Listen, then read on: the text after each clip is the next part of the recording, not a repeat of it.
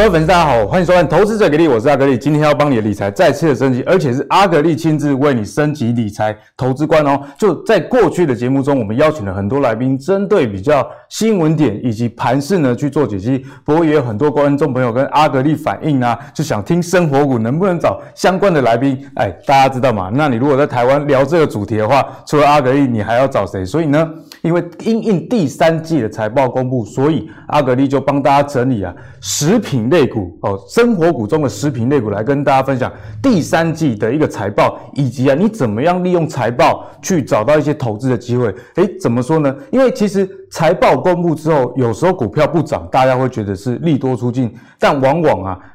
股票不涨，并不是因为利多出尽，只是因为有些股票比较冷门。那如果没有上涨的时候，反而是你可以多加观察的机会。所以阿格力今天就要带你来多加观察啦。那生活股这么多，我想你一定会问我说，那为什么挑食品股？等一下大家都知道了哦。先给大家一个大方向啊，今年第三季啊，所有的生活股类股里面，动能最强之一的类股就是食品。我是说基本面哦，哦，不是股价的部分，因为。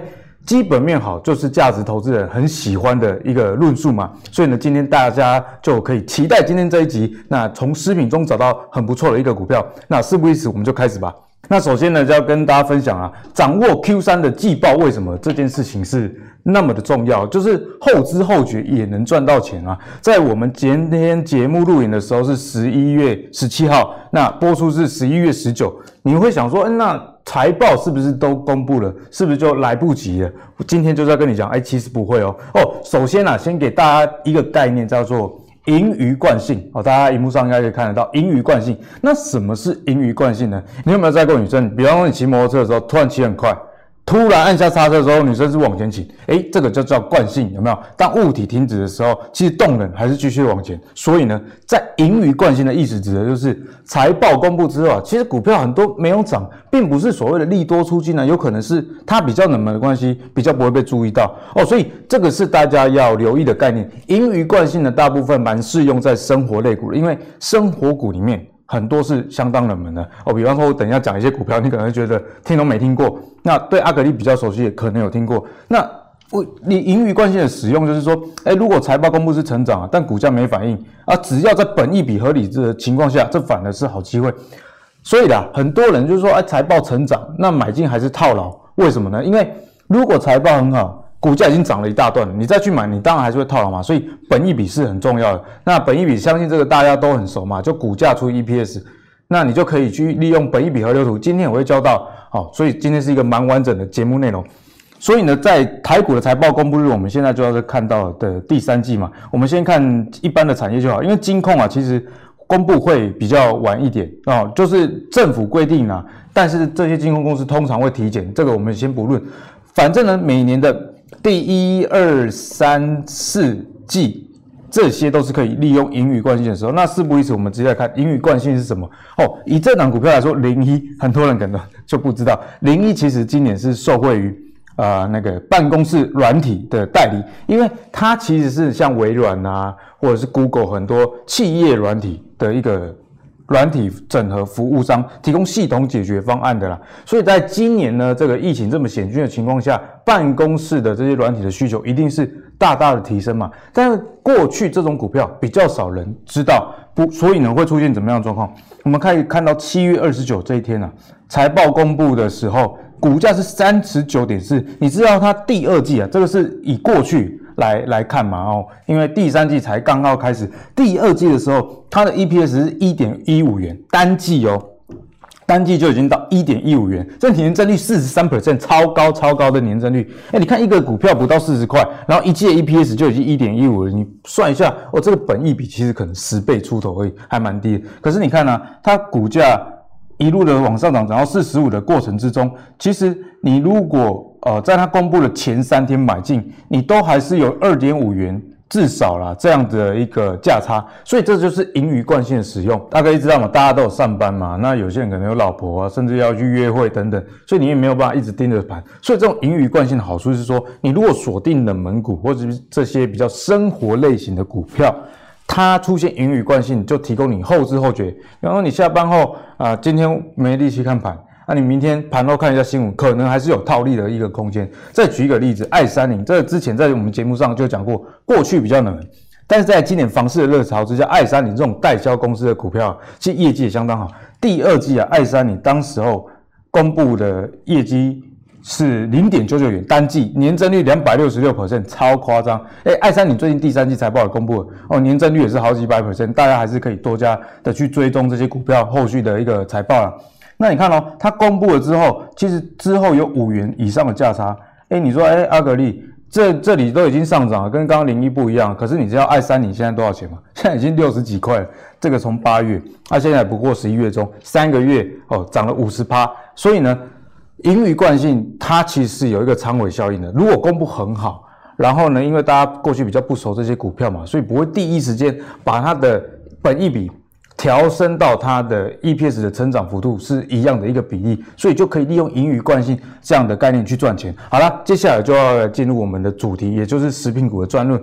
那刚刚为什么教大家这个盈余惯性呢？就是说，诶，这些食品股其实很多啊，我观察到，我自己观察到。EPS 成长性非常的好，但是呢，股价有涨，但是没有涨那么多，所以大家就可以利用盈余惯性的原则去筛选食品股或者是其他类股，所以我觉得这一招是真的很好用，大家一定要学起来哦。那接下来就要跟大家说，你选股啊，其实方向比努力重要，一定要记得这几个字：方向比努力重要。诶，例如说啦，在我高中的时候，我妈就说：“诶，阿格力，你去念那什么生物科技，那你念完。”大学啊，硕士班、博士班，那刚好大概十年过去，台湾的生技产业正好起飞。哎，跟大家讲，我真的把十年念完了，四年就拿到博士，然后生技产业还没起飞，所以只好过来哦，转战投资业啊。所以方向真的是一个选择很重要。像现在大家，如果你说让我重选科系，我会念资工系。因为自贡可以写 app 嘛，我睡觉的时候 app 还可以帮我赚钱，好，所以我觉得方向真的是比努力重要。那在投资上其实也是这样的道理哦。那怎么看？我们先来看一下，这个是食品类股指数的月线哦，月线就是从二零一五开始计算，哎，这是非常长的一段时间了，大概有六年。可以看到，哎，很简单，这个图的第一个结论是什么？一直在上涨啊，从来没有真正的大幅回档过。这是为什么呢？大家想嘛，你平常吃东西，东西有越来越便宜过吗？没有啊，过去为什么大家不太喜欢食品股，或者是说对食品股有偏见？他认为就是说，哎，台湾的人口其实就是这么多啊，也不会再成长，所以食品内需就没有很大的成长空间。但是我跟你讲，投资你真的要多思考一点，营收是什么？营收都是销量乘以售价嘛。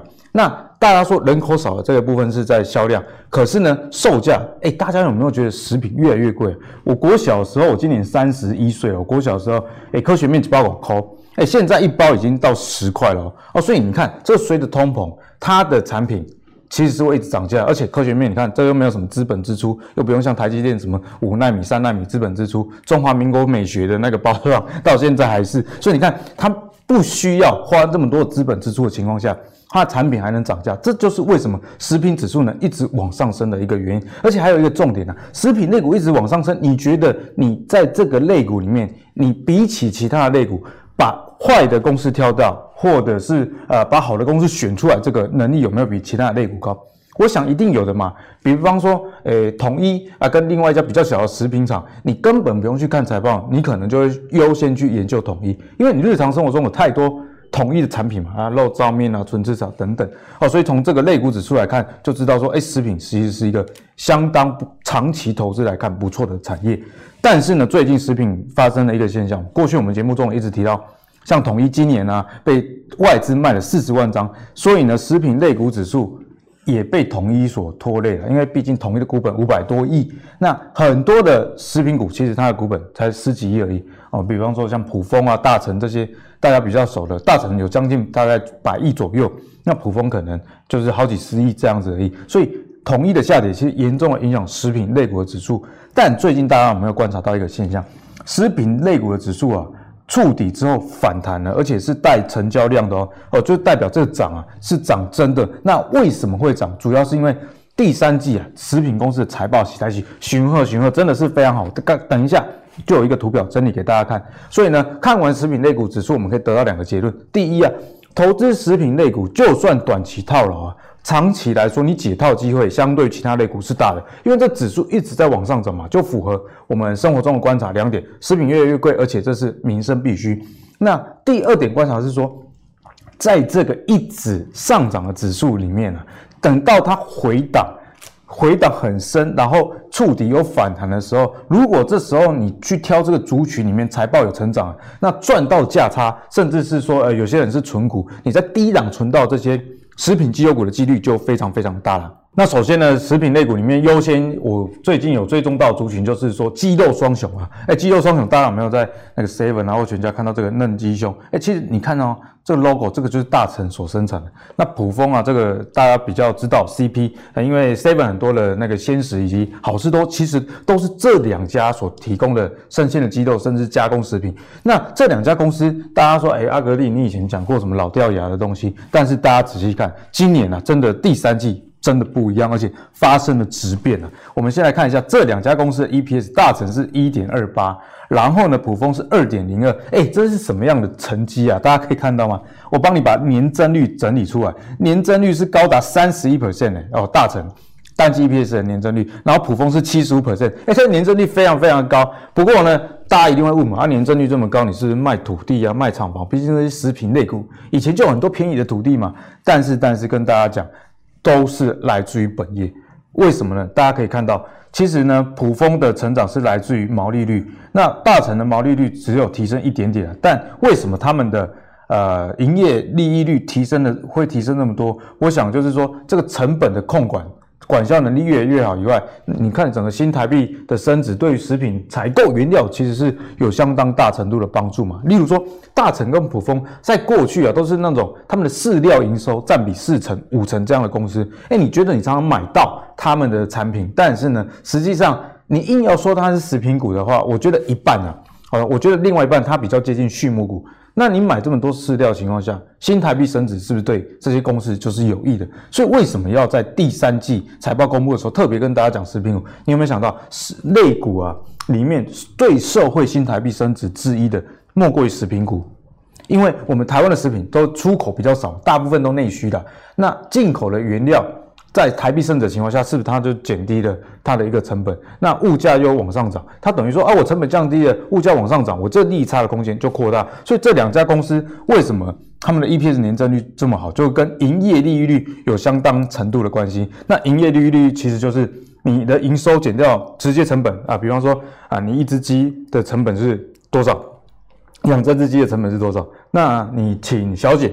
或者是通路去帮忙卖这个，拿打广告的费用是多少？得到这个叫营业利率，所以营业利率是很代表本业的一个指标。如果它是靠业外的话，这个税前净利率大家看到最右边呐，哦，这个税前净利率它其实会大幅的提升。可是我们可以看到，不管是大成或普丰，其实它税前的净利率跟营业利率并没有差到天差地远。有时候你如果是卖土地了，可能啊营业利率。呃，二十趴好了，那税前净利率可能八十 percent，因为你是卖土地的，呃，会算业外的收入在税前净利率里面哦，所以这样看起来，其实真的是来自于本业的一个改变。那我们比较看长期的走势啊，其实鸡肉双雄已经直变这个趋势，也不是短短这一两年的事情。我特别会跟大家分享到，如果你要去看营收的话，记得看每一年。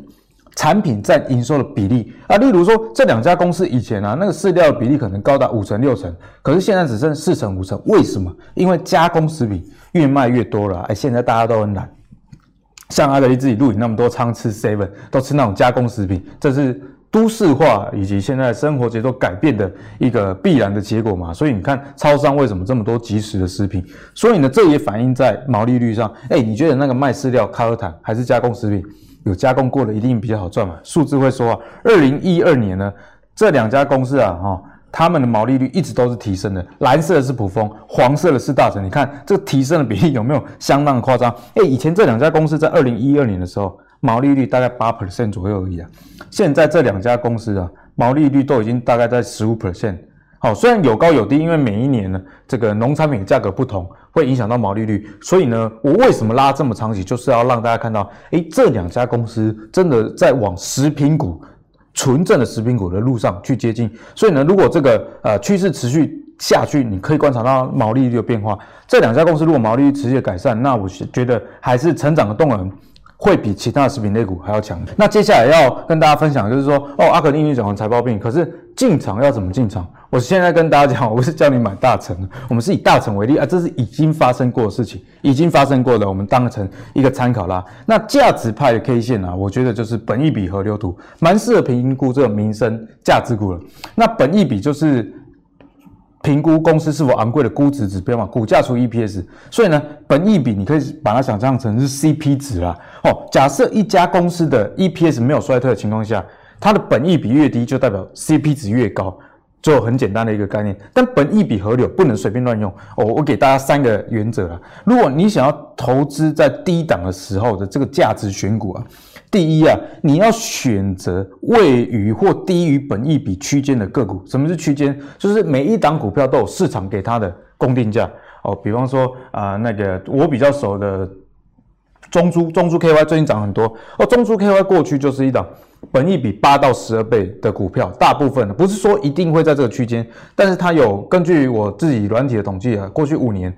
有百分之九十左右的时间都落在这里，所以你就可以把这个区间当成行情价哦。如果低于的时候，你就可以呃，可能可以多买一点；那高于的时候，你就可以评估，哎，是否要卖掉？那当然还是要看公司有没有成长。所以第二点就是你确认河流的趋势有没有向上。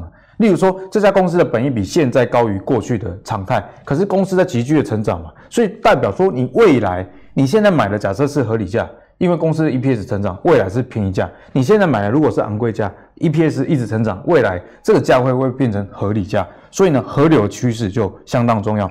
所以前面两点再帮大家复习一次：买河流常态的区间，或者是低档。那比较好的方式是选择河流趋势往上的，万一买贵，改天也变合理；万一买合理，啊，改天又变便宜，啊，是不是很好的一件事？那第三要特别提醒大家，哎，本益比忙欧北庸啊，很多人都把那个什么钢铁股啊、银建股都用本益比，可是你你知道吗？这种景气循环的特性啊，如果它本益比啊的河流图在本益比很低的时候，反而啊这个可能是比较有风险的时候，代表说这个是。比方说石化业啊，最近台塑不是股价飙涨吗？可是你看它上半年 EPS 非常烂，你如果用本益比的角度来看，一可能没有本益比，或者是说这些塑化类股本益比会变得非常的高。因此，景气循环股给大家一个口诀：你要买在高本益比，卖在低本益比。原理就是说，在高本益比的时候，哎，是景气的谷底，你刚好接到低点；那在卖在低本益比，就哎，景气复苏了，你刚好逢高去调节。哦，这是要提醒大家。那食品股大部分，大部分蛮适合这种本一比河流图。为什么？因为食品就是你日常生活所需嘛。这类的股票比较不会突然的大成长，也不会突然的大衰退。所以呢，你从这个图我圈起来部分，大家可以看到，哎，大成啊，在过去三年只要跌到这个本一比，呃，蓝色就是十二倍以下的话，哦。它其实就是一个相对低点位置，每一次跌到这个低点位置呢，后续都是上涨啦。那所以最近为什么大成又继续往上涨？其实也是触及这个十二倍左右的一个位置。那大家可以看到，这股价越来越高，但是股价越来越高，不代表说呃你就不能买。我说单纯看线啊，因为像我妈常常问我说，哎，这个也在背不？我就跟她说，哎，在啊。不过她就问说，可是这个 K 线在过去历史相对的高点。这个就忽略了一点嘛，就是没有考虑到本益比。在一只股票，假设今年啊、赚一块，本益比是五十倍好了，它股价是五十，改天涨到一百的时候，假设它的 EPS 已经达到五块，哎，那是不是本益比二十倍？因此你看到股价已经涨了一倍，可是它的基本面是好了五倍，你觉得这个一百块是比较贵的，还是当时候五十块比较贵？其实是以前的五十块比较贵，所以呢，这个本益比河流图就。蛮符合刚刚阿格力的教学。你每次在大成的这个相对低档买进的时候，如果然后呢，这个河流趋势又是往上，代表说这个公司是在成长的过程。所以呢，从这个图也可以看到一个现象啊。如果在这个呃趋势成长的过程中，你去买它的低点，哎，相对更容易不会发生套牢的情形。像前一波啊，二零一八的时候，虽然买在低点上涨之后，但是随着遇到 EPS 下跌的情况下，还是会有比较大的一个回档。这个就是大家特别留意的啊。那大家如果对本一笔河流图有兴趣，其实上网你 Google 本一笔河流图，就会有很多相关的网站，其实都是免费的。那你也可以下载阿格丽的这个自己开发价值成长股 App，也是可以免费的看到。那接下来我们谈完大成跟卜蜂之后，其实不是单纯讲这两只，这是整个食品族群，哎，最近表现真的都相当不错。我刚刚就跟大家提到嘛，台币升值哪一个类股其实受惠是最大？哎，就是食品嘛。你进口这么多的原料，基本上都不太是台湾的原料，都是国外的。所以在台币今年二八多，跟去年同期比起来三十以上，那当然食品股它的业绩会很好啊，数字会讲话。你看这个莲花石卖可乐果了，你看第三季 EPS 年增率多少？非常夸张，八十七 percent，而且都是本业的哦。我有帮大家查，基本上都是本业的一个获利。你看，我们刚谈到嘛，营业利率很重要，莲花石营业利率啊，年增五十七 percent，非常非常好。那再看这个大同一啊，这做沙拉油的年增率也有四十九 percent。哎，你看很多大家追逐的五 G 概念股啊，苹果概念股，你有看到第三季 EPS 年增率到五成以上，而且是扎扎实实来自于本业吗？而且哦。重点是这些股票营收其实并没有成长太多，所以你不要只看到营收可能没有成长太多，你就觉得说，呃，这个公司的盈余其实没有很好。像我们刚刚提到大成跟普丰，大家记得吗？第三季大成年增率三成，普丰年增率七成。可是啊，你如果看前三季的营收的话，大成的年增率大家猜多少？只有两 percent，可是税后盈余多了三十几 percent，普丰税后盈余 EPS 多了七十 percent，可是它的营收只多了五 percent，就是来自于说啊，你可能台币升值，以及他们管销能力越来越好，来提升他们的 EPS。所以食品股的眉角在这里，你不要看到营收啊，啊，好像也没有什么像电子业三十 percent、四十 percent 的成长，但是它的毛利率、营业利率这些都有显著改善的话，大家还是不要。漏掉这些可能不错的股票啊，另外像是鲜活果汁等，要跟大家介绍，以及这个做德麦啊，这个做烘焙用品的，哎，烘焙用品年增率也不错哦，三十九趴。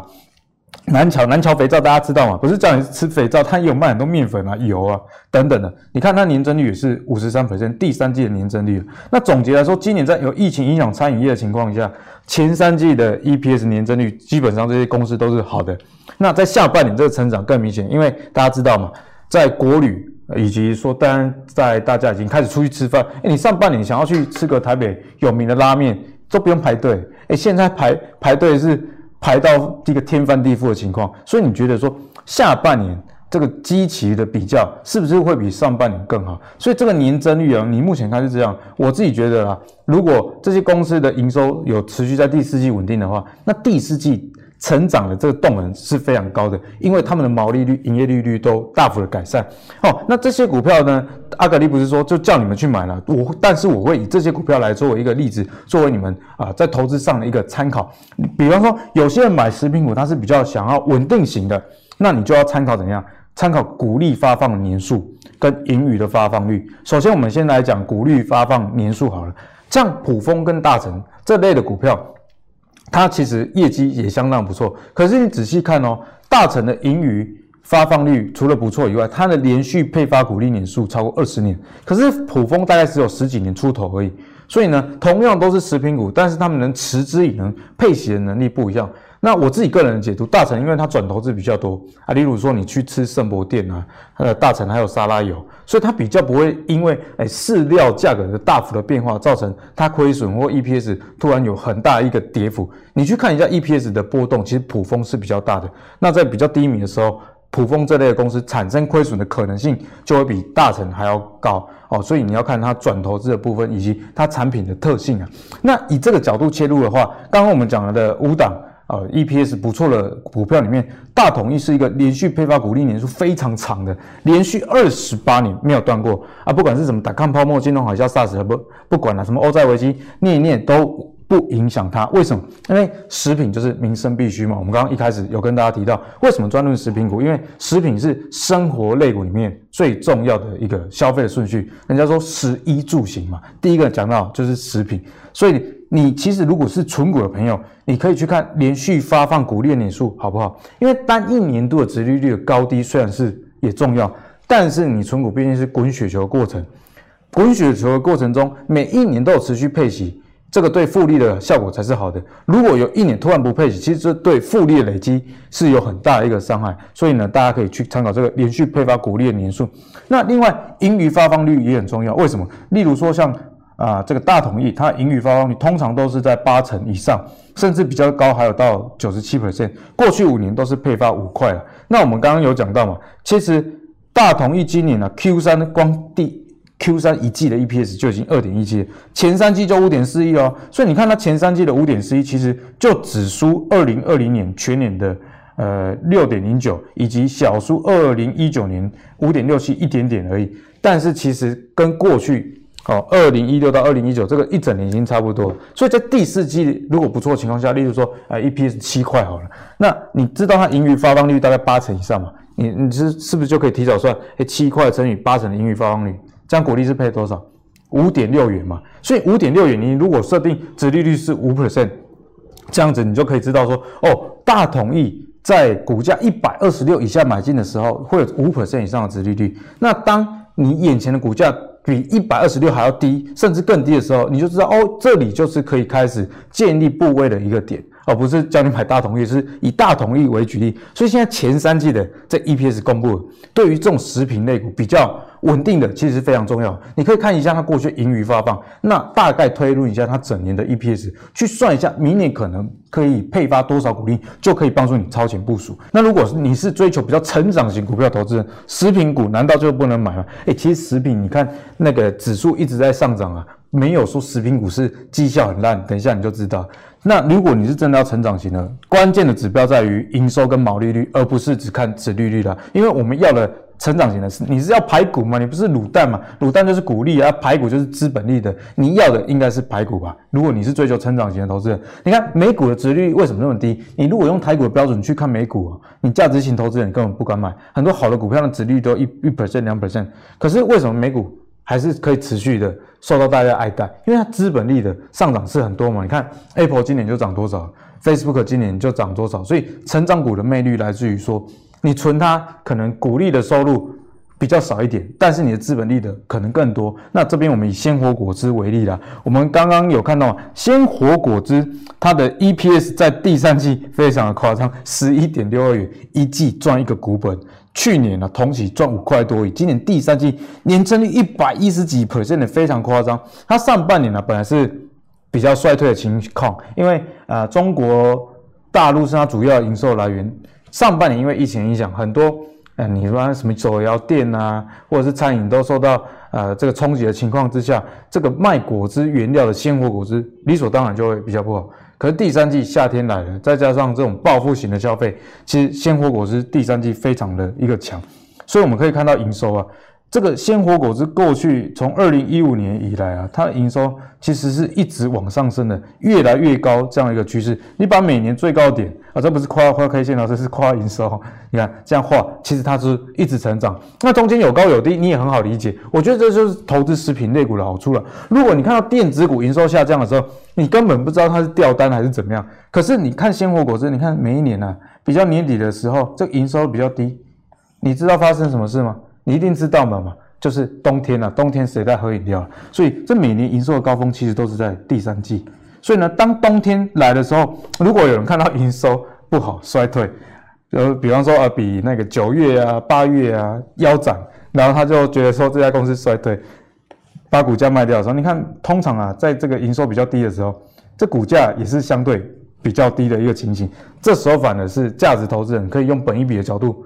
好好去切入的一个时间点。那我刚刚讲到成长股为什么要看毛利率呢？因为除了营收一直成长以外，它的毛利率如果有提升的话，对于它的 EPS 的改善会有非常大的作用。我们刚刚看到例子是大成跟补风嘛，那我觉得鲜活果汁的毛利率的表现在这几年呢，特别值得大家去关注。大家可以看到，在一五年啊。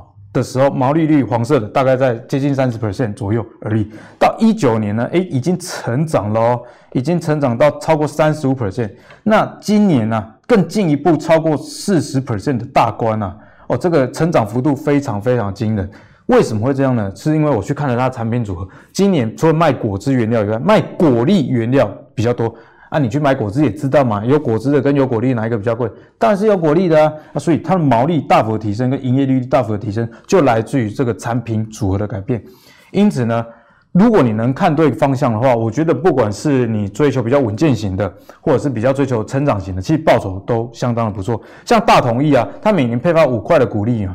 所以它的股利的稳定性是很好的。但是它的价差，大家想说这个温吞的股票牛皮股有涨吗？哎，其实我帮大家拉开 K 线，真的有涨。你看，二零一五年之前啊，也就是大概二零一四呃第三季左右的时候，当时候的股价大概在七十二。那你看到经过一二三四五六，经过六年配了六次嘛，啊，一年大概配五块哦，抓个三十块好了，三十块加加上这个七十二元。你就已经赚了三十块的这个股利了。现在股价是一百二，所以三十块加上去一百五嘛，那股价跟股利加起来，哎，你已经翻倍了。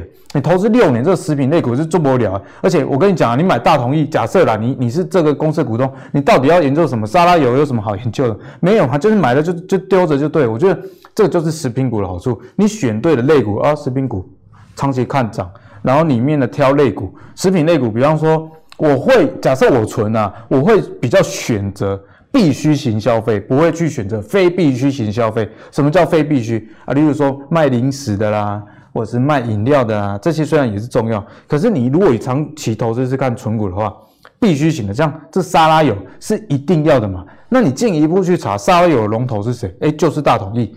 我觉得食品股有一个很好的特性哦，当你一旦选到了龙头之后，基本上啊，五年十年你很难。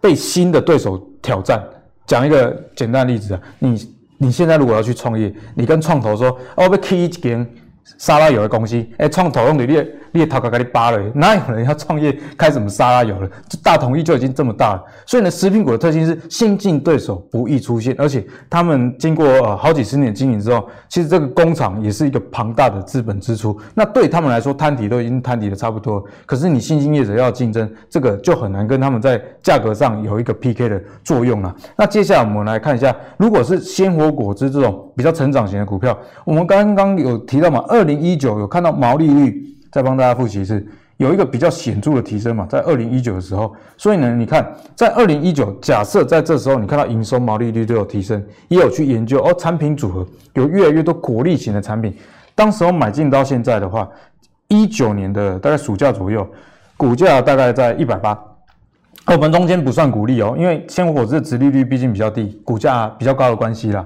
但是你看光股价从一百八就已经涨到现在十一月十六。统计为止，收盘价将近三百二。哎，其实你光资本利得就已经从一百八涨到三百二，就已经赚了一百四十块了。如果再把股利算进去，大概也是 double 了。所以你看，你选择比较稳健型的哦，六年存股的人。